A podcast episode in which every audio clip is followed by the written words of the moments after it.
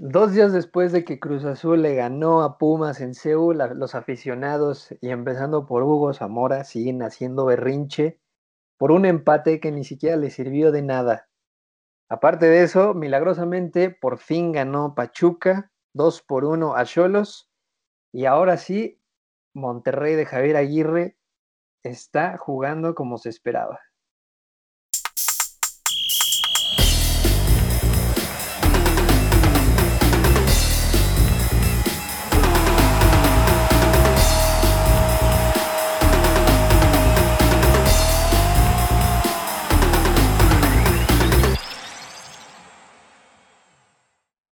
Arrancamos con este episodio de la jornada número 10. Los saludo con mucho gusto. Soy Sergio Pavón.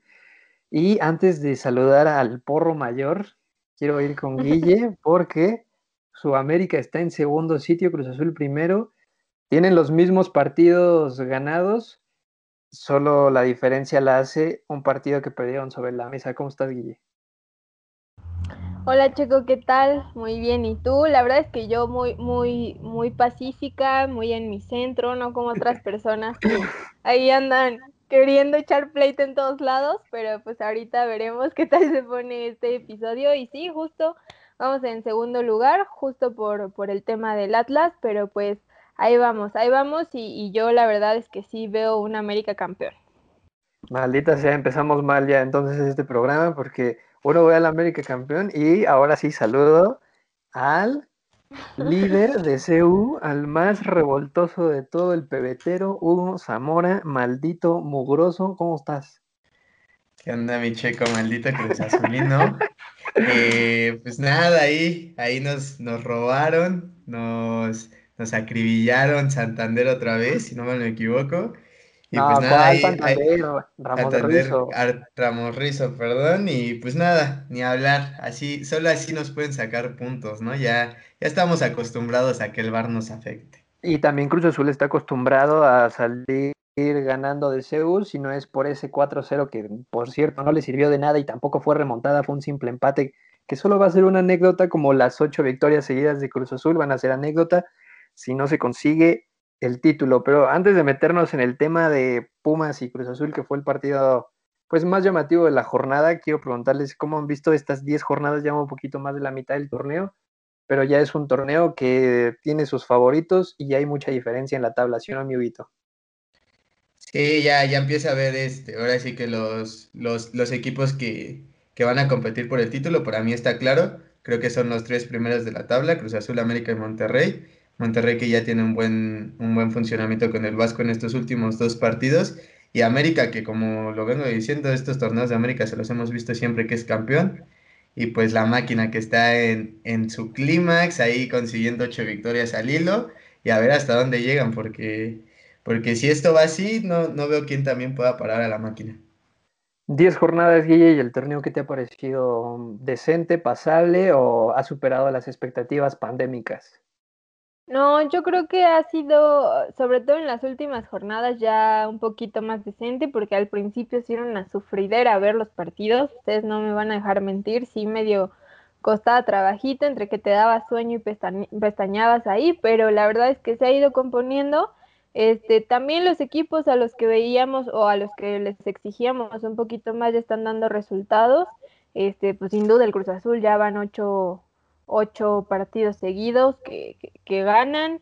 Eh, Monterrey ya despertó, el América sigue cumpliendo con lo que debe de cumplir. Y pues digamos que yo solamente anotaría que el único que nos está quedando a deber es el León.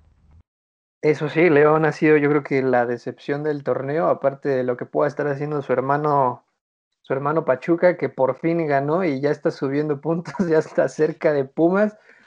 Y ahora sí, Hugo, de lleno, Pumas Cruz Azul el 7 de marzo de este año. ¿Qué te pareció el partido? Pues un partido para mí estuvo parejo, no hay que, no que tampoco perder la cabeza por el resultado. Siento que Pumas lo hizo bien, lo hizo bien en un primer tiempo, el segundo tiempo la verdad sí hizo muy este, pesado para los que lo estábamos viendo. El primer tiempo siento que estuvo más activo y pues por ahí la verdad eh, un poco de colmillo de, de Escobar, lo, lo, discutíamos ahí en el grupo de WhatsApp, que, que si Johan Vázquez eh, sí, le mete el codo en la, en la garganta, que bueno, sí le mete el codo en la garganta, pero también eh, siento que Escobar sabe que Johan Vázquez va a saltar con los brazos abiertos y se le mete este, casi casi en la axila a Vázquez para que para chocar con él. ¿Cómo creías que se quitara la cabeza para poder atravesar su brazo o cómo? Es que, es que el problema es que Johan Vázquez está delante de él cuando salta y, Escobar es el que está bailando ballet para abrir los brazos y nadie puede tocar mi zona. Pues el otro compite por el balón. Uno fue más torpe que el otro. Uno quiso ganar el balón y el otro lo quiso cubrir de manera inocente. Es lo que digo, exacto. O sea, es el colmillo de a lo mejor de Escobar y que le faltó a Johan Vázquez, porque igual de igual manera, no sé cómo pretenden los árbitros que salten los jugadores sin los brazos abiertos. Creo que, no es imposible. estaba cubriendo su zona con el balón, o sea, estaba cubriendo que nadie le ganara el balón y al final fue más, pues no sé si colmilludo como dices tú, pero pues sí fue una jugada que puede pasar en cualquier parte del campo y lo hubieran marcado con un balón detenido. Sí, pues por ahí se saca la espinita el cabecita de aquel penal de, de la jornada 17 en la que falla con con Julio y le canta el gol a Talavera que se la pasó molestándolo y a pesar de que le adivinó el, tiro, pues terminó siendo un, un, este, un bombazo de, cabecita Rodríguez. Y pues por ahí nos enganchamos en Twitter eh, peleándonos con aficionados del azul. Pero pues digo, creo que Cruz Azul vive un mejor momento, eso no lo voy a negar. Pero pues por ahí le sigue doliendo aquella, aquella noche del Olímpico. Aquella noche que fue un y este, tú que hubieras marcado el penalti, a la primera que fue la jugada, nadie se dio cuenta que era penalti. Sí, realmente como dices ahorita, la verdad es que si eso hubiera pasado en cualquier otro lugar de la cancha, hubiera, hubiera sido falta con balón detenido. Entonces, pues realmente para mí marcaron bien. Este, igual, como dices, e, el, el, el que defiende, me parece, ¿quién es? ¿Johan? El futuro de la eh, selección. Defiende muy mal. Defiende, lo hace mal, ¿no? O sea, porque por más que mucha gente decía, no, es que a ver, salta sin, sin abrir los brazos, eso como, ok, entiendo, ¿no? Tienes que abrir los brazos, pero también exactamente te arriesgas a que hagas una falta, ¿no? Sobre todo en un área tan delicada como, como ese, pues, enfrente de, de la portería. Mm, para mí no hubo mayor tema, era penal, se marcó penal y pues así, así se juega esto, a pesar de que Hugo esté muy en contra y que no era, que si el árbitro, que no sé qué, pues a mí me parece una buena decisión, este, igual, no sé, muchos dicen, no, es que también fue suerte y tal y tal y tal y tal, pero a mi parecer la suerte también se podría trabajar y pues aquí lo hizo mal el, defensa de, de Cruz Azul. Y también hay que mencionar que el primer tiempo sí dominó Pumas, Hugo, pero al final se equilibró el partido ahí, si no es por Talavera, en tres ocasiones, la de Rivero, la de Paul Fernández y un disparo de Yotun. Eh, las cosas hubieran sido totalmente diferentes, a pesar de que sí hubo una mejoría con tus Pumas. Sí, la verdad, en el primer tiempo, igual, como, como dices, llegadas del azul. Eh, también por ahí tuvo una Dineno, que incluso Corona creo que hace un atajadón, la termina sacando con la yema de los dedos. Creo que Corona estuvo muy bien. También ahí en un, en un reflejo felino con, en un remate desviado de, de Charlie, del, del, extremo derecho de Pumas, eh, que desvía, si no mal me equivoco, Aguilar y, y, Corona resuelve muy bien. Por ahí estuvo insistente Pumas en el primer tiempo, pero como dices, en el segundo tiempo creo que se equilibran las cosas. Y por ahí Cruz Azul, este, pues en, en el primer tiempo con Rivero, la verdad, eh, dejó eh, sembrado a, a Alan Mozo, Qué raro. En un recorte, en un recorte muy bueno, que resuelve bien Talavera, pero Talavera como que ya se le notaba nervioso. Por ahí también un tiro creo que es el de Paul Fernández, que si no existe, si no pone ahí bien la rodilla, se termina, el rechace termina yendo para dentro de la portería. Y pues nada, para mí fue un partido parejo y me voy tranquilo con el funcionamiento de mi equipo. Al final de cuentas le, le competimos y por un penal polémico de último minuto, eh, nos ganó el mejor equipo del torneo, entonces tampoco tan mal no estamos, ¿no? Tan mal, que eso ya es una ganancia. Imagínate cómo sería verdaderamente estar mal en Pumas cuando son el último equipo que ha generado goles, siguen teniendo cinco y ya son diez jornadas. Tu comandante de dinero y el dinenismo simplemente no, pues no despiertan. Y Guille, ahora sí, ¿Ya existe el miedo a que se Cruz Azule o simplemente es una anécdota, como dice su entrenador Juan Reynoso, y vamos a hacer, bueno, van a seguir avanzando, pero al final lo que cuenta es el título? Híjole, pues mira, yo ahorita veo una máquina que la verdad es que en el partido eh, yo no vi que ninguno, ni Pumas ni Cruz Azul arriesgara tanto, ¿no? Que no, no los vi así como muy echados para adelante, como que sí, pero, pero a mí no me van a meter gol, ¿no? Entonces yo creo que mientras eh, eh, el técnico Reynoso siga, siga tomando este tipo de decisiones que a mí me parece prudente, este, o me parecen prudentes, porque en este sentido de, ay, sí, voy a ir como caballo sin, sin, sin pato galope, este, para meter goles, pero pues entiende perfectamente bien que también influye mucho el que no te meta, ¿no? Sobre todo en un equipo como Cruz Azul, que tiene varios fantasmas que por ahí si les meten gol se pueden empezar a desmoronar un poco. Entonces, esperemos que, que, que sigan, sigan bien, esperemos que sigan con esa estabilidad para que puedan competir ahora sí por un título y pues que se les dé la oportunidad, a menos que se crucen con el América. Ay, qué sobrevalorada respuesta. Hugo la disfrutó, sonrió, le pegó a la mesa como si él fuera americanista, pero pues no, ¿verdad? Ya le damos fin al tema de Cruz Azul y Pumas. ¿Cruz Azul va a ser campeón este año, Hugo? Híjale, yo creo que te lo he dicho y Guille creo que es la única que sonríe en cuanto a mi opinión, pero creo que este torneo está pintado para que sea azul crema. Guillermina, ¿este año Cruz Azul va a ser campeón?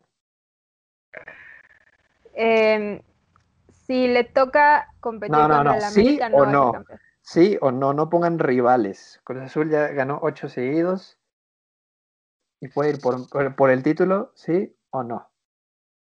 No, Ah, qué triste que nadie confíe en esta poderosa máquina que tenemos siglos sin ver tantos partidos consecutivos. Si no mal recuerdo, en la era de Gemes, teníamos dos años sin conseguir dos partidos seguidos ganando y ahora son ocho.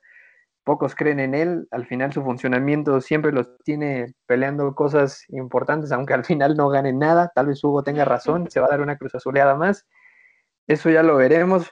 Pero mientras tanto, Cruz Azul es líder, dos puntos arriba del América. Y pues de ahí nos saltamos a lo que sucedió en la cancha del Estadio Azteca, porque las Águilas de Solari recibieron a León, que ya está muy mal herido, o ya que lo duerman. Sí, pobre León, ¿eh? Estaba viendo la tabla general, incluso su hermanito Pachuca, de terrible torneo, va arriba de ellos. O sea, tristísimo lo de ambos finalistas, ¿eh? Del anterior, del anterior torneo, los, los dos en la, en la zona baja de, de, de la tabla. Y pues León tuvo un buen funcionamiento, arrancó movidón el partido, y ahí con gol de Dávila en, en el primer, en los, en los primeros segundos del partido. Y se veía para un partido que prometía por ahí también este León lo supo controlar, lo supo controlar, lo iba llevando bien, pero pues al final creo que al América lo tienes que matar si tienes la oportunidad, al América no le tienes que dar confianza, eh, no lo tienes que dejar crecer, creo que eso todos lo sabemos, sobre todo los aficionados de la máquina celeste, y pues en el último, en el último minuto, ahí por ahí Viñas encuentra el balón y, y termina haciendo, haciendo el gol de la, de la remontada. Y ahora, Guille, ¿el VAR le ayuda al América o simplemente se revisa de buena manera, se ejecuta bien y a pesar de que León en el segundo 17 ya iba ganando, resolvieron en el segundo tiempo Solari y Viñas, eh, hicieron buena mancuerna? Sí, o sea, realmente, mira, eh, eh, siempre van a decir que el VAR, que los árbitros, que las estrellas, absolutamente todos, ¿no? Pero el tema aquí es que el América lo está haciendo bien, lo sigue haciendo bien, y este, y pues simplemente es, es eso, ¿no? O sea, justo como le decía hace ratito, igual con, con el penal de, de Cruz Azul y Pumas, es como incluso la suerte se trabaja y pues hay cosas que muchos dicen, ah, es que suerte, sí, pero, pero qué raro que la suerte siempre favorece al que está haciendo el mejor trabajo, ¿no? La verdad, a mí me emocionó mucho, me dio muchísimo gusto que Viñas anotara el gol de nuevo, que se volviera a reencontrar con su viejo amor, porque la verdad es que, pues, ¿quién no quisiera estar como Solari en aprietos? Porque a la persona que meta, lo va a hacer bien, ¿no? Entonces ahorita ya, ya ahí tenemos muchos recursos, ahí el técnico se va a tener que quebrar la cabeza para ver a quién mete porque todos le dan buenos resultados y pues la verdad es que el América sigue sigue funcionando y va y va mejor cada vez. Ya tenemos el oso de la jornada, más bien, bueno, no de la jornada, del torneo, ¿no, Hugo? Sí, totalmente, pero pero pues bueno, ya ¿qué, qué le decimos a Guille, ¿no? Totalmente inclinada, queriéndose ya, ya poner la corona y, ya, Fidalgo es el nuevo mejor futbolista que ha pisado México, ¿eh? Sí, ya les traen una joyita ahí española, bueno, dice que es fejita español y ya olvidan a, al gran Guido Rodríguez y ya lo queremos hacer capitán y leyenda de, de, de leyenda crema, ¿no? Pero pues vamos a ver hasta dónde le llega Solari, porque si bien sí se le están dando los resultados, si bien sí, pero a mí todavía me está quedando de ver un poquito el América en cuanto a funcionamiento. O sea, no digo que no lo haga bien, ah. pero tampoco es este América que, que arrasaba, ¿no? En la era de mi Piojo Herrera, sobre todo. Pero, pero es que ya no está el piojo, gracias a Dios ya no está el piojo. Oye, y la confianza del penalti, ¿dónde quedó? Eh? De hacerlo a dos toques, a, fallar con el portero en el suelo y la portería totalmente abierta, el balón a modo y la mandó al tiro de esquina de Manuel Aguilera, ¿eh? Es que nadie es perfecto. O sea, vámonos, vámonos, Guille. Díganmelo, o sea, ya sería mucho. No, la verdad es que sí fue un tremendo error de, de Aguilera. O sea, de eso no hay duda. Pero pues al final de cuentas le salió al América. O sea, justo lo que les decía, este, es como de, ah, bueno, les marcan un penal y no lo meten, ¿no? Y muchas veces, y lo sabemos en el fútbol, cuando no tomas las oportunidades, cuando que, te dan, sobre todo las más claras, que es un penal, este, pues se dice por ahí, ¿no? Que, que, que es el que va a perder, ¿no? O sea, si no matas, pierdes. Y pues aquí al América, a pesar de eso, supieron, supieron pues, recomponerse, supieron este, mantenerse estables, que eso no les afectara tanto para al final ganar el partido. Ahora, León todavía tiene un juego pendiente que se va a jugar este miércoles 10 de, marzo a las 9 de la noche contra Monterrey. En caso de que gane ese partido, no todo podría estar perdido para los de Nacho Ambriz, Hugo. Sí, pero también hay que ver el rival con el que se enfrenta. La verdad, Monterrey lo ha venido haciendo bien los últimos dos partidos. Y a lo mejor a inicios de torneo decíamos, esperamos este juego por el funcionamiento de ambos equipos, ¿no? El cómo iba a venir el Vasco, eh, el pasado también que tuvo con Nacho Ambriz y demás, pero siento que ahora sí Monterrey incluso podría hasta golear a, León sin ningún problema porque el funcionamiento de los de Nacho sí ya empieza a ser preocupante. Al inicio de torneo decíamos, no nos preocupamos por el León, sabemos que a lo mejor eh, están con esto de la campeonitis, pero en cualquier momento pueden recuperar este fútbol que les caracteriza. Pero ya pasaron 10 jornadas y vemos naranjas. y vemos que León no nada más no saca puntos, por ahí pues ya este Chivas y, América les pegaron, incluso Chivas que no viene jugando bien. Y pues vamos a ver, vamos a ver qué le alcanza eh, a Nacho. Sinceramente yo siento que si bien le va, mañana puede sacar un punto, que sería muy valioso, pero no lo he esperado para, para los Esmeraldas. ¿Revive León con Monterrey, Guille, en el BBVA o ya le damos el último clavo al ataúd de, la fiera? Híjole, pues este, yo creo que aquí sí, este, este sería el partido en el que de plano vamos a ver si el León despierta o, o se queda pasmado como lo ha estado todo, todo el torneo, ¿no? Eh, igual podría ser como un aliciente estar frente a Monterrey, un equipo fuerte. Y pues esperemos que, Nacho Ambriz le, le eh, haga algo porque sus jugadores despierten. Eh, no sé, no sé, la verdad me, me desilusionaría mucho ver que, que, León no despierte con Monterrey, pero pues la verdad es que yo quiero estar positiva, quiero esperar que, que se van a defender, que van a salir no solo a defenderse, sino a ganar y pues ojalá que así sea. Pues el águila de las tempestades, la realidad es que sigue ganando, jugando horrible. Ahora lo rescatan Viñas y Henry Martin en, los últimos minutos. El segundo de la tabla debería ser primero. Realmente por lo que ha sucedido adentro del terreno de juego es primero, pero pues los temas administrativos son los que al final terminaron perjudicando al solarismo y el León tiene una última oportunidad de revivir porque en caso de hacerlo estaría escalando hasta la posición número 14 a solo dos sitios y un punto de meterse al repechaje, no todo está perdido para, para Nacho Ambriz y sus muchachos que la verdad que mal juegan. Y bueno, de ahí nos pasamos a otro equipo que también está jugando horrible, sin embargo ellos siguen dentro de sitios importantes, no tan importantes como la liguilla, pero sí en el repechaje y es Chivas que volvió a empatar ahora en la cancha de el Mazatlán Guillermini. Pues sí, ahí vimos a, Chivas ahí en el Kraken. Eh, la verdad, yo nunca pensé, o sea, que, que, iba a ser un partido tan parejo. Yo la verdad sí pensé que, que alguno de los dos se iba a, iba a dar un golpe de autoridad, pero la verdad es que sí, debería de ser una pena para, para los chivermanos y chivermanas que, que Chivas empate contra Mazatlán, la verdad, o sea, no, los jugadores que tienen no son para eso, son para muchísimo más. Eh, también no podemos dejar de lado a Mazatlán, que, que pues tiene buenos jugadores. Ahí tenemos a San Beto de Aristeguieta, que siempre levantan la mano, que son líderes dentro de la cancha, y también a Viconis, que pues lo hace muy bien defendiendo la portería. Entonces, pero sí, de todas formas, a mí me parece que Guadalajara está para mucho más con los elementos que tiene. Los chivaengaños, Hugo, Imagínate que Molina es uno de los goleadores del equipo. Molina que tiene como 735 años y ya pasó por 17 equipos en la Liga MX. Es el que está haciendo que las papas no se les quemen tanto ahí en Verde Valle.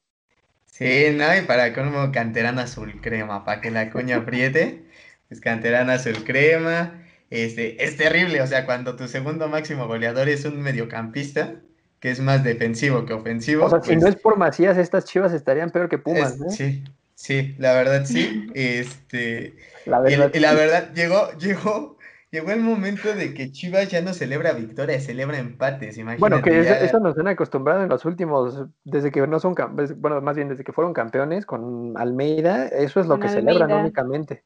Sí, es que, o sea, desde Almeida ya esta Chivas, la verdad, no, no les he visto un futuro. Creo que todo empezó aquella tarde triste en la que se anunció lo del Pocho Guzmán y de ahí no ha parado. Imagínate desde hace cuánto tiempo las Chivas ya andan así. Bucetich no le encuentra la forma, por más que, que, que él quiere decir que su equipo está funcionando y que a lo mejor no hay crisis, pues creo que ya todos notamos que en realidad si hay crisis, se les viene el clásico nacional con un América que está intratable y ahí sí podría ser un declive o un, un guillotinazo a, a Bucetich tremendo si el América les pasa por encima e incluso los puede hasta golear, que sería ya el último clavo del ataúd de, de Bucetich. Lo irónico es que los mismos futbolistas fueron los que sacaron la casta por Bucetich en la, en la liguilla pasada, eliminando al América, y ahora ellos mismos son los que están jugando tan mal, los mismos futbolistas, a pesar de que hay rotaciones por parte de Bucetich, se les viene el clásico nacional donde honestamente no se les ve por dónde llegue partido de trámite para el América, ¿no? Este, no lo sé, fíjate que siempre he visto que. Sí, ya empezaron las dudas, ya empezaron las dudas. Las, no, el Clásico Nacional siempre va a ser algo diferente, ¿no? O sea, el Clásico Nacional, si nos damos cuenta de los últimos clásicos nacionales, a pesar de que Chivas viene jugando horrible o no juega nada, pues realmente el América revive muertos, ¿no? Ya dijimos hace ratito que no revive muertos como Pumas, pero puede que a Chivas le alcance un poquito para que les dé les dé ansias, ¿no? Pero realmente el América tendría que ganarlo sí o sí.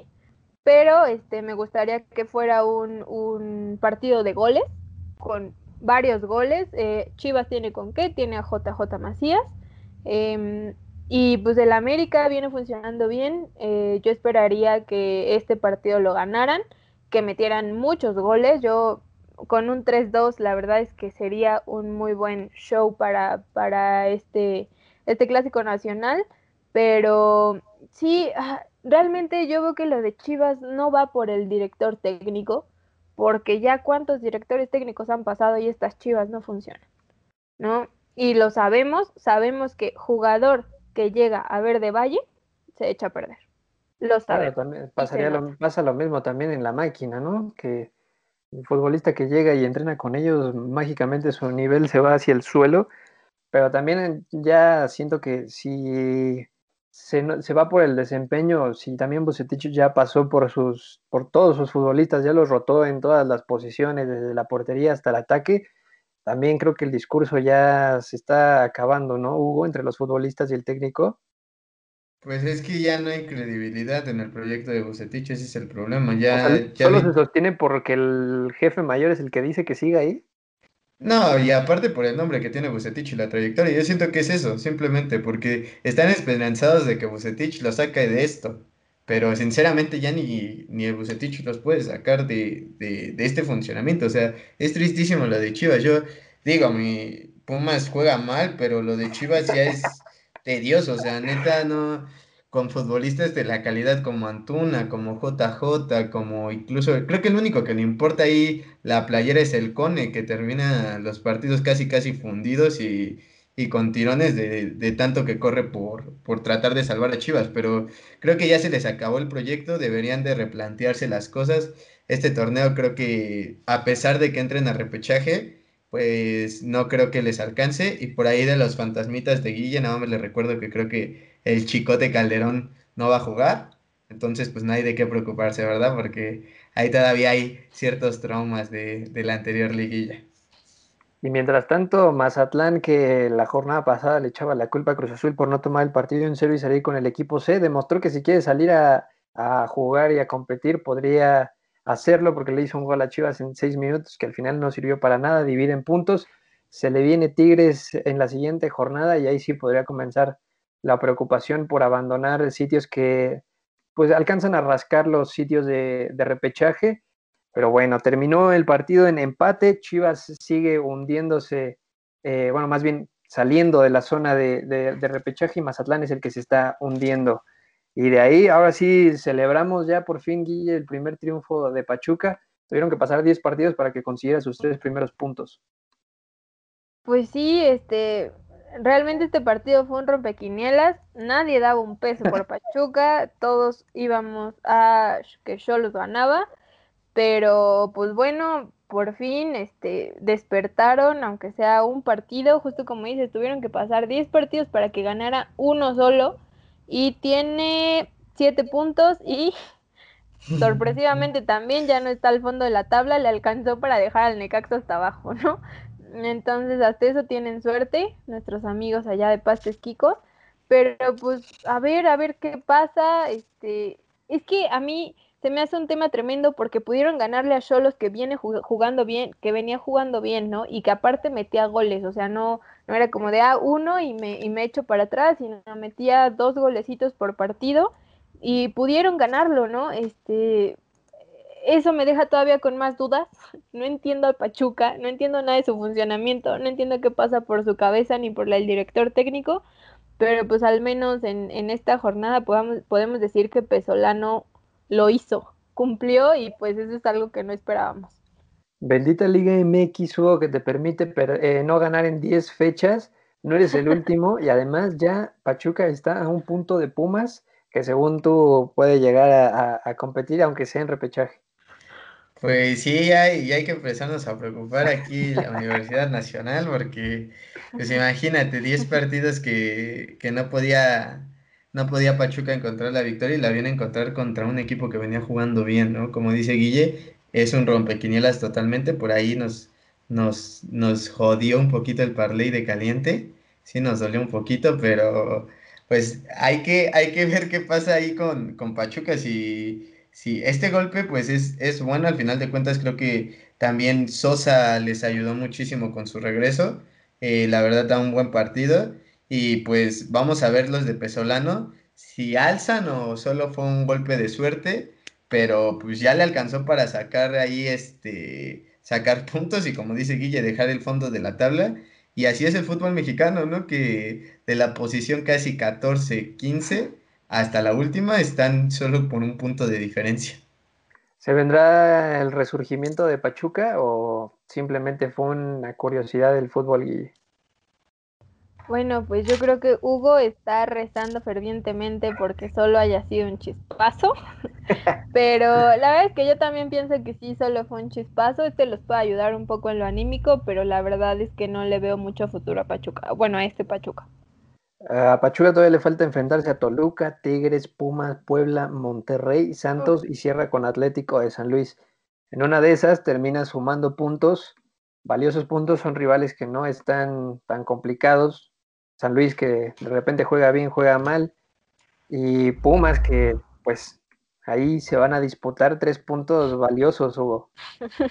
Va, va a estar bueno, va a estar bueno el partido y pues vamos a ver si es cierto que que Pachuca despierta o, pues lo damos ya, ya por muerto y como uno de los, de los eliminados del repechaje.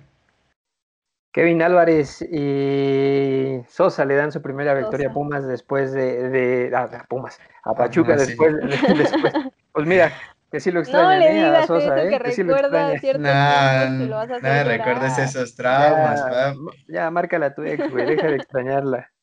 Pues Entonces, pues Pachuca suma sus primeros tres puntos, abandona el fondo y de Pachuca nos vamos con el Vasco Aguirre que parece ser está despertando su fútbol, Guillermina.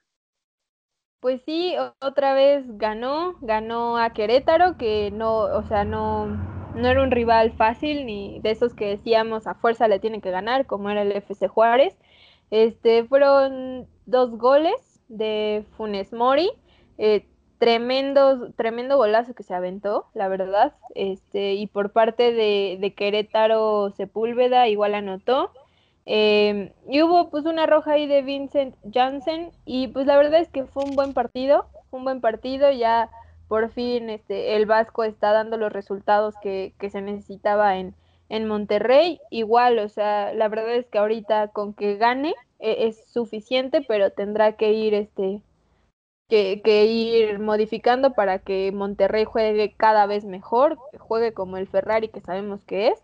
Entonces, pues bien, bien por, bien por eh, el Monterrey, por los rayados, y pues esperamos que, que sigan para arriba y que no se nos tambaleen.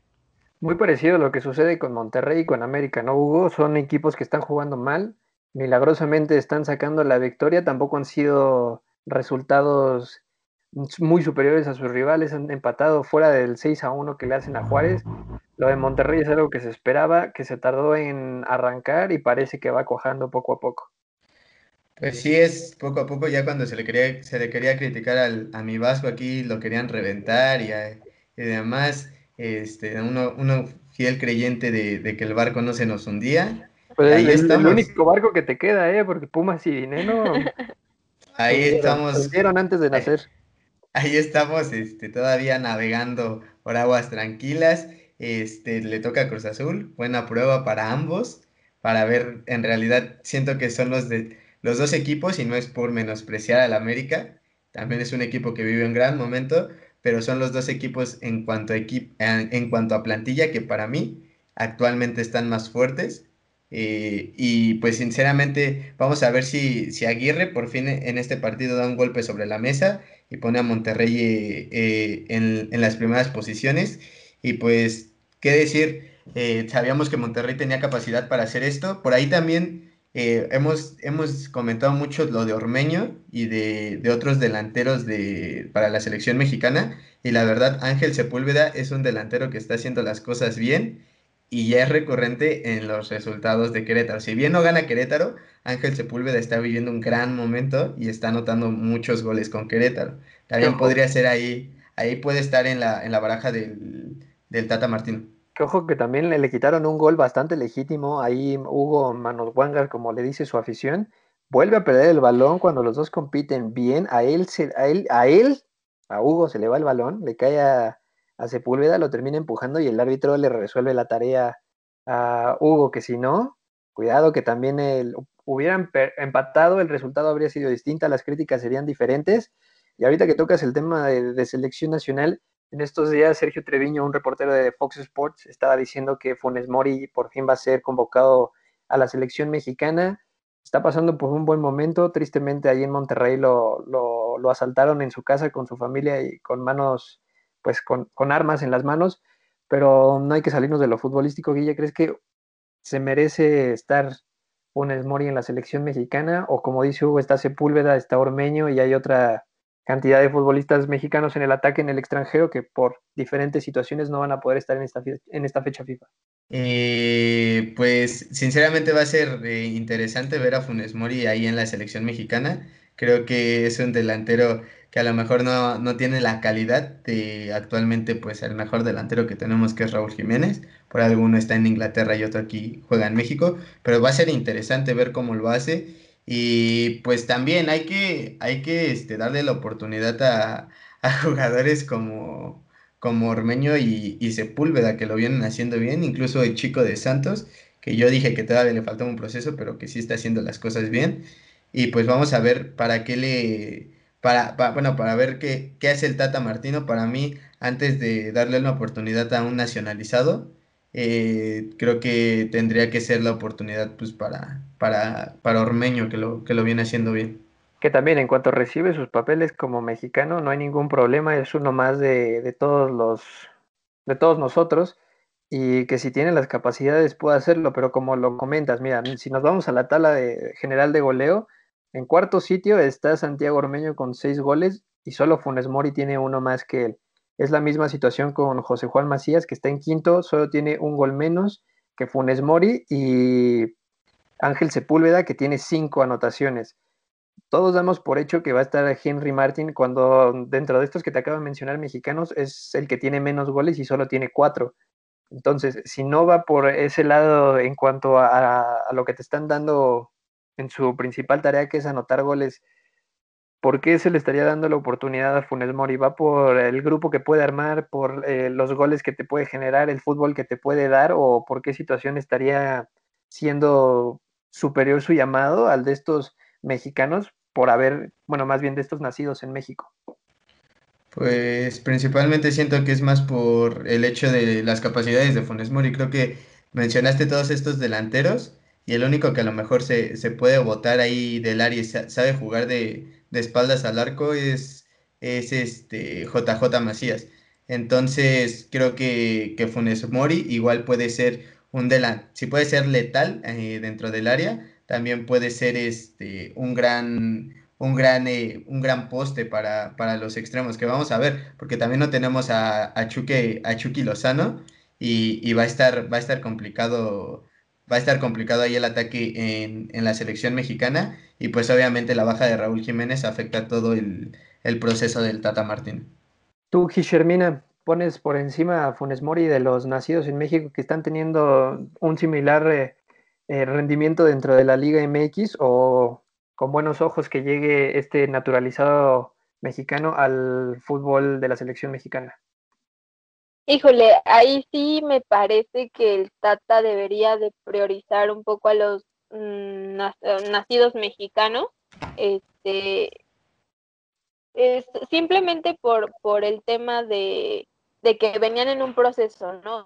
O sea, ellos pensaban, o sea, ellos sabían contra quiénes estaban compitiendo y de repente les traes a un delantero, o sea, naturalizas un delantero como Funes Mori, que, a mi parecer tiene unos recursos tremendos y todos lo hemos visto, sí se me hace un tanto, no sé si decirlo injusto, mm, mm, no, no me gustaría utilizar esa palabra, pero sí me parece algo, ah, no sé, como que los podría agarrar desprevenidos, este, no sé, pero a mí sí me parecería que, que si viene Funes Mori, obviamente trae muy buen fútbol, este, pero debería también de probar a, los mexicanos y debería de darles chance a los nacidos mexicanos, este, y ya para que en esta competencia en donde ellos ya sepan que Funes Mori entra también, pues puedan, puedan desarrollarse de, de cierta manera, ¿no? Que ojo, también hay que mencionar que Funes Mori claramente no va a llegar a, a Qatar 2022 con la camiseta de la selección mexicana.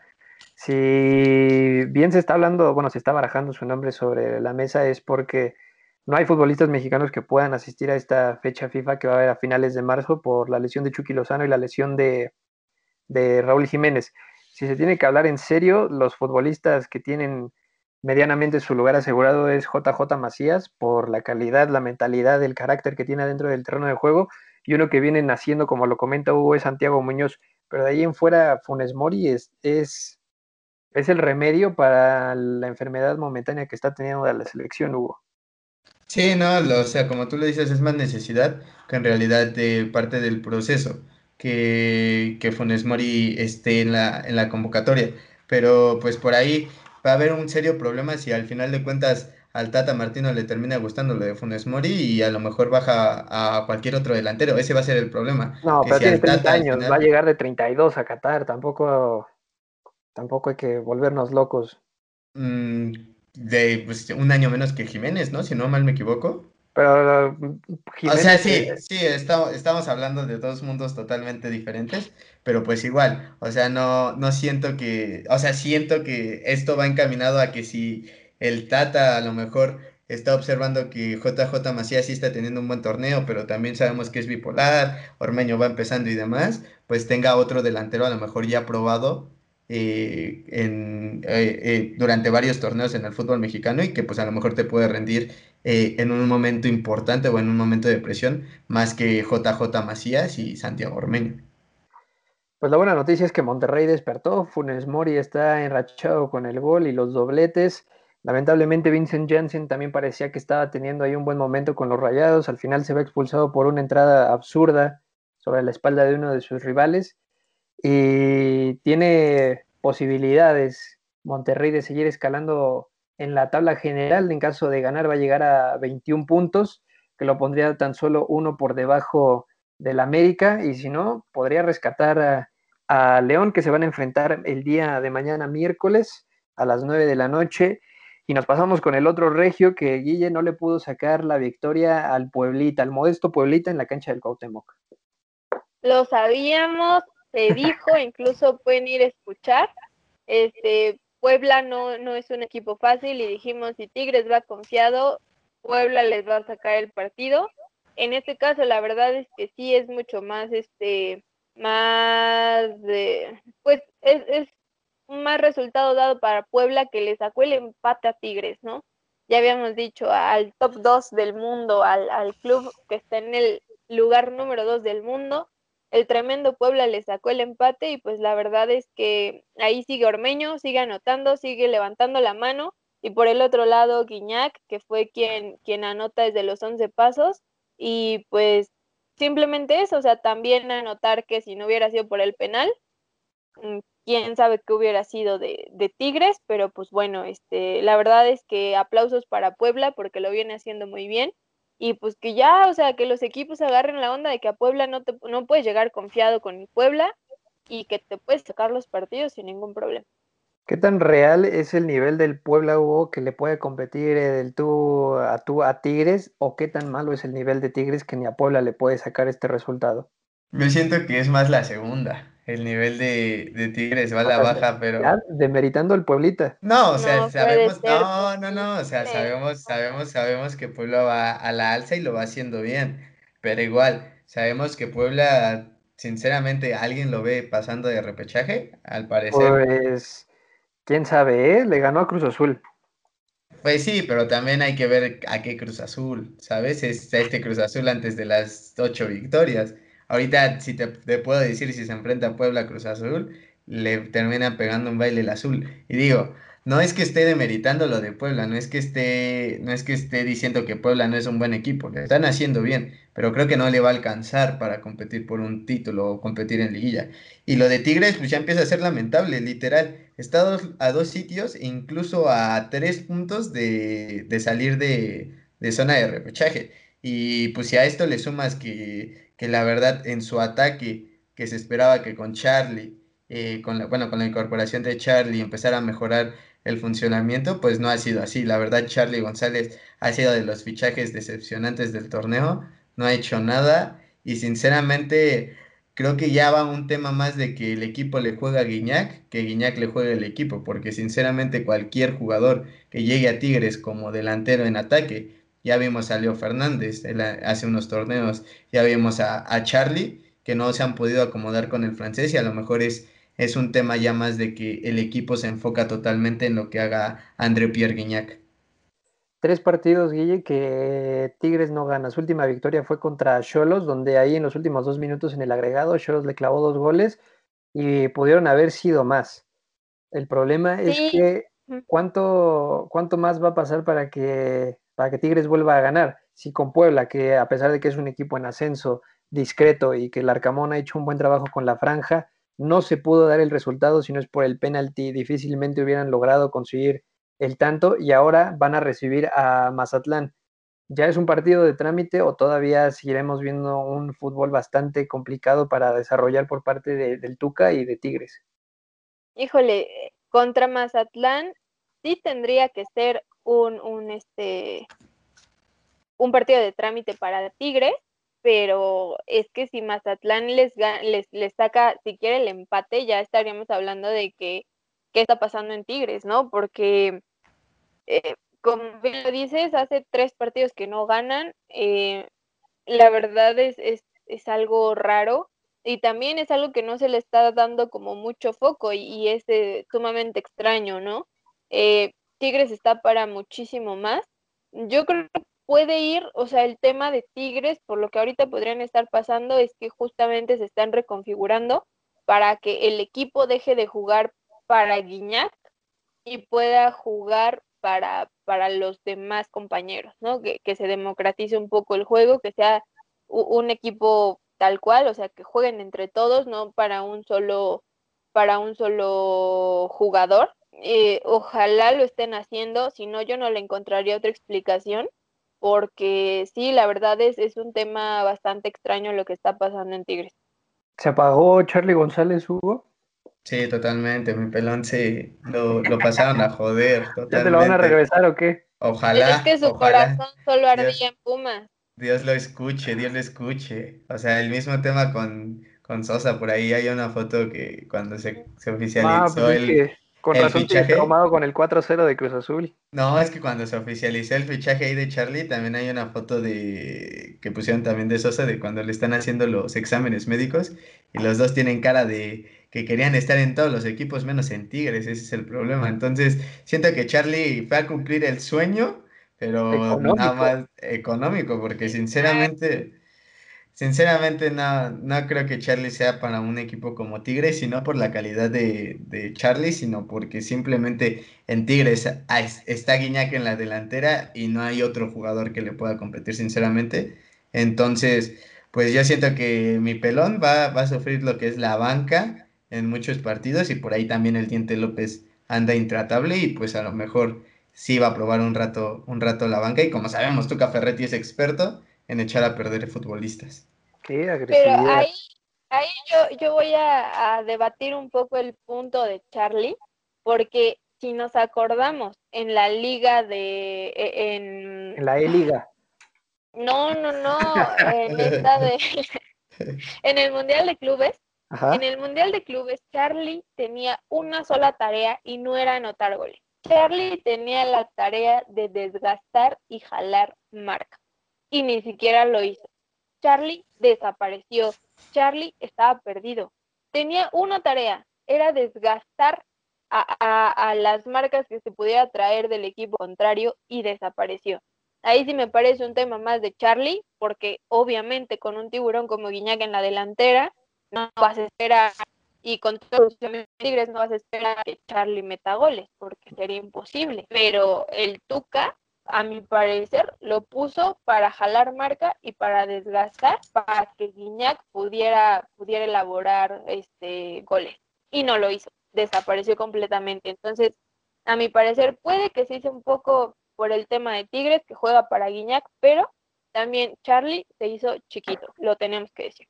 Y también Leo Fernández quisiera esas oportunidades pero para responderle a Hugo que Pueblita puede que no llegue a competir para nada serio o estar en liguilla, vamos a repasar los, los equipos que les falta por enfrentar, porque ya pasó la parte más complicada del torneo y sigue estando en sitios importantes. Su próximo partido es contra Atlas. De ahí visita Toluca, recibe Mazatlán, va con Pachuca, que equipo muerto. Luego vuelve a visitar al Atlético de San Luis recibe a Pumas como local en su último partido de temporada regular y después viaja a Santos Laguna. Entonces, Hugo, es un calendario que se antoja sencillo para sumar puntos y en una de esas dar la sorpresa de competir tal vez como quinto, peleando un cuarto sitio, dependiendo de lo que puedan hacer los que están eh, sobre, sobre Puebla. Es que también eh, el calendario, como dices, ya pasó lo difícil y sigue ahí. Entonces, Pues sí, como dices, Puebla va a estar. Yo sinceramente, o sea, no es que no, no, no quiera apoyar a Puebla. Yo eh, hubiera querido que Ormeño hubiera llegado a Pumas en vez de, Gabriel Torres, sinceramente. Pero, este, pero sinceramente también hay que decir que el plantel de Puebla es muy limitado y siento que contra las plantillas grandes como lo es Cruz Azul, que es, le ganó, pero como lo dije, era otro Cruz Azul contra América y Monterrey, no tiene nada que hacer.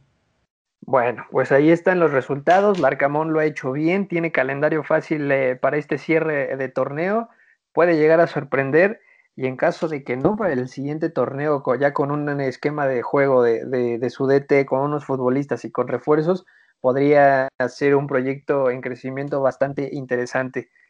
Y entonces cerramos el tema de Puebla y Tigres y nos vamos con Atlas, que también viene enrachado, Guillermina, revivieron un muerto y cuidado, ¿eh? que también está mágicamente en séptimo sitio con 15 puntitos.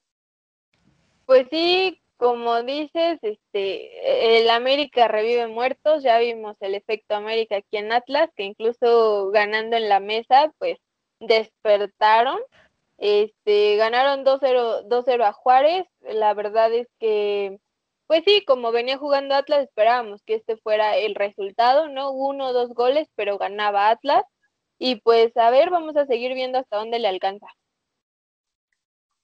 Hugo, son siete partidos sin perder por parte de Atlas. ¿Equipo serio o todavía no? Pues le ganó al AME, es el, es el segundo lugar.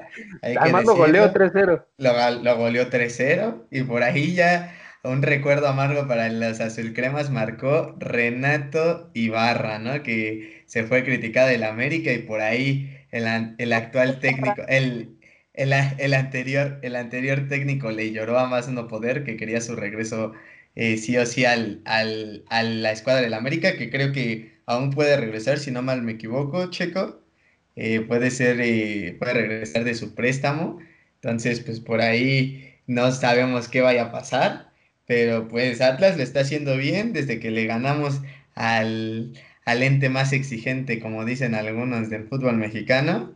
están encendidos y, y de la nada de estar compitiendo con Pachuca por ver quién era el peor equipo de, del torneo. Ahora ambos están creciendo, están este, subiendo eh, posiciones y ahí no nos sorprendamos que incluso puedan meterse al repechaje.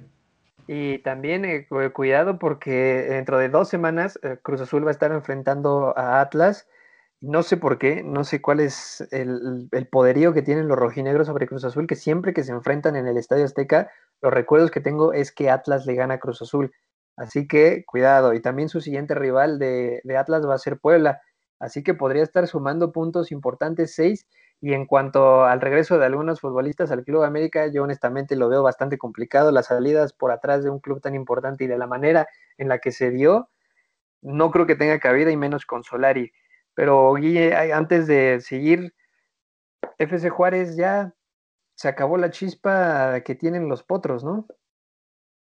Pues sí, este, eh, el profe Boy no, no, no entiende hacer con este equipo. Eh, pues esperemos a ver, a ver que no, es que realmente no se le ve ni funcionamiento, ni ganas. Es lo que les decía el otro día, o sea, ni siquiera se ven con ganas de jugar los, los jugadores del FC Juárez y pues este el profe Boy está de coraje en coraje, esperemos que, que, puedan, que puedan hacer un sistema que les funcione, que puedan encontrarlo sobre todo y que encuentren la motivación de, de, de seguir, ¿no? de, ganar, de, de, competir siquiera, ¿no? En este punto ya es que compitan al rival y pues básicamente eso. Y sí, justo agregando un poquito lo que decías de, ciertos jugadores, a mi parecer es que ni siquiera deberían estar ni siquiera deberían estar en una cancha, pero y la verdad es que no creo, como dices, que el técnico que ahorita está lo quiera de regreso y ni los aficionados, la verdad. Entonces, este, pues más allá de eso, esperemos que el FC Juárez despierte y que, y que le compita a, sus rivales. Básicamente es eso, porque ahorita no les vemos ni ganas, o al menos yo no les veo ni ganas de, de, de jugar el fútbol. Una semana más, Hugo, en la que le vamos a pegar a Marquito Fabián y a Juárez, porque a pesar de que son refuerzos, también por ahí está el Lobo Iniestra que terminó siendo banca. A lo mejor eh, en Pumas le veían cualidades de futbolista, pero Juárez suma tres partidos perdidos seguidos, 11 goles en contra y únicamente ha anotado tres. Híjole, no hay, así como se le veía a Pachuca que no hay por dónde, tampoco se le ve a Juárez. Está sin aspiraciones prácticamente, ¿no? Sí, ya totalmente creo que la temporada de Juárez acabó y no, no es, es, creo que más el tema también como lo es Necaxa, que sinceramente, por más que le quieras buscar de dónde decir, bueno, hay un rayito de esperanza a lo mejor eh, en el fútbol de Juárez, la verdad no hay. Marco Fabián no sé qué piense, no sé si la verdad ya no quiera jugar fútbol o ya no esté contento con el equipo, pero es tremendo de que con la calidad de jugador que venía siendo eh, con su nivel en Alemania en el Eignen Frankfurt no, no haya podido resaltar en la Liga MX, no ha hecho nada, por ahí ya... ¿eh? No, no, ni siquiera se le ven ganas, o sea, ese es el problema. El problema de los jugadores es que no se les ve ganas. Creo que el único, si no mal me equivoco, es Lescano por ahí que que quiere ahí eh, alzar la mano, pero de ahí en fuera no hay otro jugador que, que, le vea incluso calidad para competir. Y pues vamos a ver, Juárez creo que está hundido y por ahí con Necaxa siento que van a ser los sotaneros de, de la liga. Eh, y también se enfrentan dentro de dos semanas contra Necaxa, que si de una vez los dos firman el empate, nos saltamos ese partido, no pasa nada, y el 19 de marzo cada quien continúa con su vida haciendo cosas más productivas. Pero bueno, pues ahí está el empate entre, del empate, la victoria de Atlas con FC Juárez. Atlas suma siete partidos sin conocer la derrota, está en sitios interesantes desde la repesca. Y de ahí nos pasamos al Atleti de San Luis Toluca, que sorpresivamente fue un 0-0 por la manera en la que juega Toluca. A Canelo se le escapó eh, el gol de la victoria, Guille. Pues sí, este fue, fue un, un, resultado, la verdad es que sorpresivo. Yo no esperaba que el Atlético pudiera aguantarle el 0 a 0 a, a, Toluca, justamente por Canelo, que venía encendido. La verdad es que venía anotando y marcando y marcando y marcando. Pero como dices, se le fue, se le fue el gol de la victoria. Y pues el Atlético de San Luis, bastante, un equipo bastante bipolar. No sabemos cómo jugará el día de hoy, o sea, la verdad es que nunca se sabe con, con ese equipo y pues quién sabe, este, no sé si podríamos ahí estar eh, esperando que el Atlético despierte o no, pero la verdad es que Toluca debería de, de tomar este, este marcador 0 a 0, que no tendría por qué ser, a mi parecer, para, para retomar fuerza y, y reconfigurar. Y además, Hugo, alcanzamos a ver ahí eh, viejos conocidos. Si no mal recuerdo, Saldívar fue titular con, Toluca. Sí, por ahí también entre semana ya, ya tuvo su oportunidad con Tigres, creo que fue en la jornada doble, en donde ya, ya Saldívar estuvo ahí. Y pues nada, ojalá le vaya bien, ¿no? Porque... ¿No le extrañan? ¿No, le extrañan ahí en Seúl? No, para nada, digo, tenemos a Talavera, que, que, no, es, eh, que, que no es poca cosa. Entonces siento que, que, el único, ¿sabes quién sí extraña a Saldívar? Sobre todo, ¿sabes quién sí le extraña? Guille, porque contra el América siempre era un... Era el jugador número 12. Era el jugador número 12, ahí traía la 10 del AME y sin ninguna duda les ayudaba con muchísimo. Pero sí, por ahí como dices, Pedro Alexis Canelo dio la, dio la sorpresa, creo que falló un penal, si no mal me equivoco. Y pues, o sea, creo que todos pensábamos que Toluca iba, iba, iba a ganarle a San Luis y por ahí también tiene que preocuparse Toluca, se está, se está poco a poco alejando de, de, Monterrey. Bueno, que, que, Monterrey ya le empieza a competir ahí arriba de la tabla con iguales de puntos, pero se le, se le empieza a alejar Cruz Azul y América. Y al final de cuentas, eh, también Santos, que viene, viene por detrás, eh, puede dejarlos fuera de la, de la liguilla directa e incluso mandarlos a repechaje. Y sabemos que en repechaje eh, puede pasar cualquier cosa y aunque hayas tenido un gran torneo, pues te puedes ir en la, en la primera y ni siquiera competir en la liguilla. Así es, allá hay un triple empate entre Monterrey, Toluca y Santos con 18 puntos los tres equipos. El partido pendiente que ya mencionamos de, de Monterrey, pero Toluca con Hernán Cristante, con eh, y con Alexis Canelo, podrían ser un equipo que sí va a intimidar en, en liguilla, a pesar de que el empate el Atleti pues hizo su partido, Axel Werner, el arquero del Atleti, le dio el empate a, este equipo al atajar el penalti de, de, Canelo, y pues ahí está, siguen sumando, como dice Guille, es un equipo que no se sabe cómo va a jugar o cómo va a ser su desempeño, al final siguen estando en sitio de, repechaje. Y ahora sí cerramos la jornada número 10 con el enfrentamiento entre Santos y Necaxa, donde se volvió a aparecer un joven mexicano nacido en Estados Unidos, seleccionado mexicano y que también está haciéndose presente en los marcadores. Ya lleva tres anotaciones en lo que va del Guardianes 2021 y sonríen los niños de México porque va a haber delantero dentro de unos años, Guille. Pues sí, realmente este, lo que ha hecho Santiago Muñoz este, es, pues, son unos, unos números muy, muy buenos. Eh, muy jovencito, tiene 18 años, eh, fue subcampeón del mundo con la sub-17 en 2019, me parece. Creo que sí, En, en Brasil 2019. Entonces, la verdad es que trae muy buenos números. Igual a mí me gustaría que sí, se le reconozca, se, se le ponga un ojito encima, pero con calma, ¿no? Porque tenemos esta mala maña en el fútbol mexicano de querer acelerar a los chavitos que traen un buen proceso, que sí son jugadores profesionales, pero debemos de tomar en cuenta la madurez tanto física como mental, ¿no? Entonces, eh, tenemos muchísimos ejemplos de cómo varios de estos chavitos que están muy chiquitos me los quieren hacer crecer rapidísimo y vemos que pues jamás llegan al nivel esperado, pues porque obviamente nos quisimos acelerar mucho. Entonces está bien tenerlo, tenerlo ahí checadito, eh, ponerle el ojo encima, pero siempre cuidando que el desarrollo tanto físico como mental del jugador y sobre todo su círculo cercano lo lleve bien para que llegue a despuntar como, como se espera.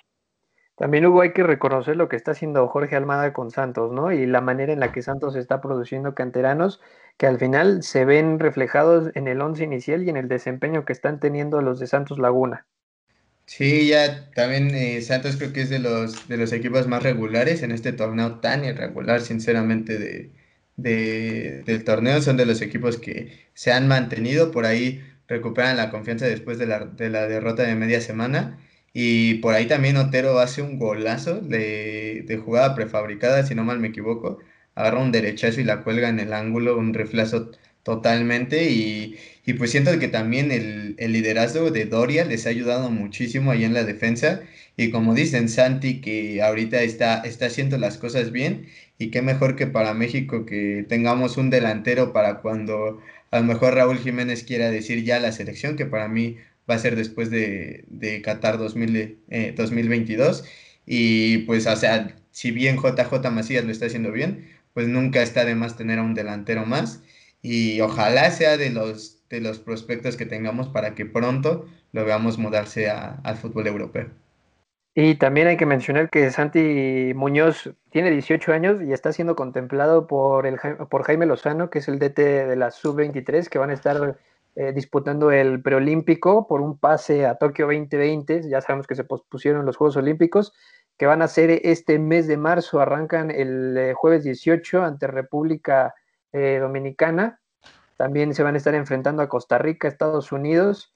Y pues vamos a tener el calendario para poder seguir lo que pueda suceder con, con la selección sub-23, con Santi Muñoz, por supuesto, que con una edad tan joven va a estar siendo parte seguramente de este equipo importante, así que cuidado porque si en una de esas México lo descuida, Estados Unidos puede aparecer sin problema y como tiene doble pasaporte podría estar defendiendo a las barras y las estrellas, aunque ojalá ya haya decidido por, por la selección mexicana. Y cerramos hablando de Necaxa, que ahora sí ya está en el último sitio. El profe Cruz ya parece que se le acabaron las variantes, Guille. Pues sí, es como lo veníamos diciendo, la verdad es que a Pachuca le, le bastó un solo partido para eh, ganado para pasar a Necaxa, que realmente pues había tenido empates y derrotas. Em, sí, el profe Cruz no, no, no encuentra las variantes, no encuentra la forma, ni la fórmula, ni absolutamente nada. A pesar de que pues en este gol no se fueron en ceros, marcaron uno. Este fue Pinedo el que marcó al minuto 78 y pues la verdad es que también es un, un tema, no es raro en el Necaxa, lamentablemente no es raro ver que su funcionamiento sea este, pero pues sí, ahí, ahí veremos quién se disputa el último, el último lugar de la tabla. Que tampoco está tan escandaloso si decimos que solo le saca, bueno, está por debajo por un punto. El, si los siguientes son igual, León, Pachuca, Juárez y Pumas con ocho. Entonces, en caso de que gane, uno pierda, se mezclen los resultados, ahí podríamos ya estar viendo a Hugo haciendo, haciendo berrinche, ¿no? Exactamente, sí, con, con uno que gane ya podríamos hacer llorar aquí a Hugo. Bueno, el Necaxa podría hacer llorar a Hugo un poquito, pero pues ahí veremos. ¿Quién termina el fondo de la tabla? Necaxa, Pachuca, León, Pumas. Siento que el, el cada necaxista va a ser el, último lugar del, torneo. Siento que ya, ya no van a alzar y, por ahí Pachuca a lo mejor va a quedar en penúltimo lugar.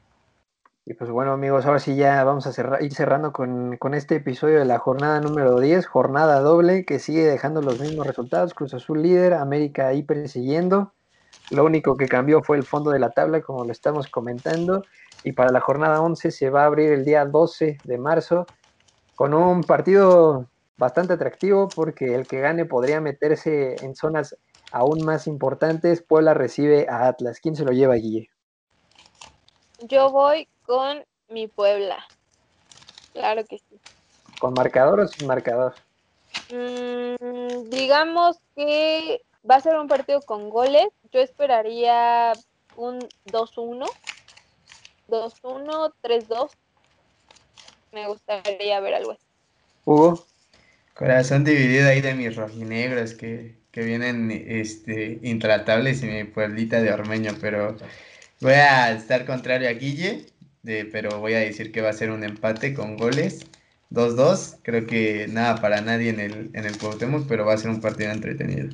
Yo creo que se lo lleva Puebla y después en la en el viernes botanero también partido aburridísimo y de muerte. FC Juárez recibiendo a Pumas a las nueve y media de la noche. Aparte de los aficionados, ¿quién pierde? Mm, pues nadie, yo creo, o sea, lo peor es que creo que nadie va a perder, se van a quedar en cero. Hugo, ¿quién pierde o quién gana? Creo que aquí sí, o sea, ah, voy a ser objetivo y va a ganar Pumas porque viene subiendo, viene subiendo su nivel. Soy lo más objetivo que pueda. Pumas viene subiendo su nivel. Gracias por ser objetivo. Viene subiendo su nivel y creo que de aquí a, bueno, es que ya vengo diciendo, ya mejor me callo porque digo de aquí hasta el final. Entonces siento que aquí Pumas este, empieza, empieza a subir este, escalones para repechaje y como lo dije, se le viene un calendario eh, fácil en estas tres jornadas, entonces siento que empieza con Juárez con tres puntos a la bolsa. Yo creo que va a ser un empate aburridísimo, malísimo, porque Pumas tiene la facilidad de hacer bastante espeso el fútbol para cualquier equipo y para ellos mismos. Así que va a ser un empate. Después, el, sábado, Tigres recibe a Mazatlán, Guille. Híjole, pues ahí sí voy a depositar mi confianza en Tigre. Eh, yo esperaría que ganen.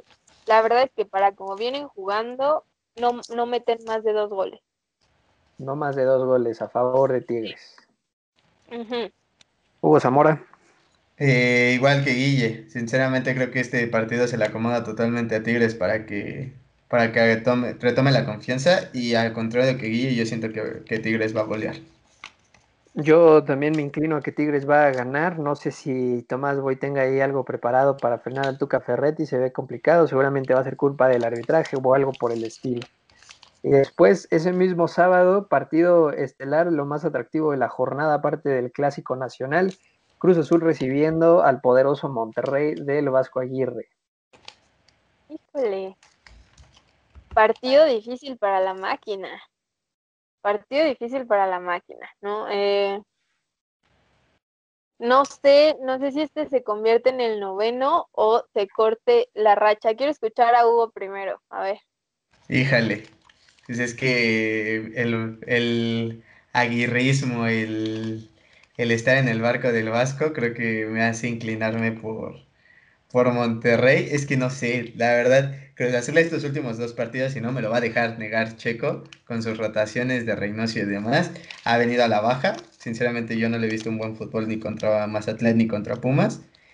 Y pues yo siento que aquí se acaba la, se quedan en ocho y Monterrey se va a ir con los tres puntos. A ver, nada más para, para ponerle peso a la balanza de ambos lados. Me voy con el Cruz Azul. Va a ser un partido difícil para el Cruz Azul. Eh, la verdad es que yo creo que solamente por un gol, o sea, Monterrey va a meter un gol, pero Cruz Azul va a meter dos goles y hasta ahí, o sea, porque sí, creo que no va a ser un partido de tantos goles.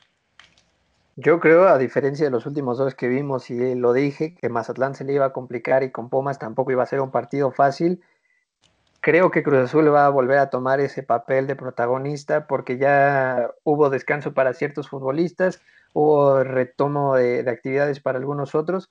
Entonces Cruz Azul ahora sí va a volver a plantear un equipo serio, va a salir a competir y va a ser el Cruz Azul que habíamos visto hace unos 6, 7 partidos atrás, donde salía propositivo, con idea, con intensidad y en una de esas le va sorprendiendo, se suma la victoria 9, pero no ve a un Cruz Azul perdiendo en la cancha del Estadio Azteca, a diferencia de que ya sabemos que Cruz Azul puede hacer lo que se le dé y por lo regular hace lo que se le da, lo que se le da la gana.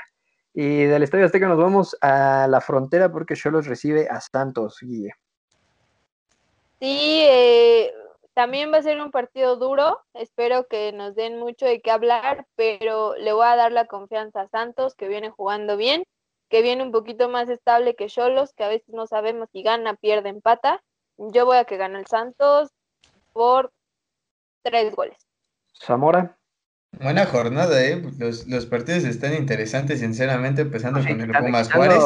Ajá, esa porquería partido. Empezando por el Pumas Juárez, se nota interesante la jornada, ¿no? Pero creo que aquí sí, este, híjole, es que, quiero darle mi punto bueno a Tijuana, pero después de que haya perdido con Pachuca, no sé cómo venga. Entonces, me voy a arriesgar, voy a poner un empate ahí entre Santos y, Cholos, porque tampoco siento que es fácil ir a la frontera y sacarle puntos a, a Cholos. Yo me voy con Cholos a pesar de que creo que Santos es el que está teniendo mejor desempeño en cuanto a lo largo del torneo. Y después del sábado viene el domingo, y Toluca recibe a Pachuca en el Nemesio 10, en el horario habitual de Toluca. ¿Cómo le va a ir a Pachuca en el infierno, Guille? Eh, pues es que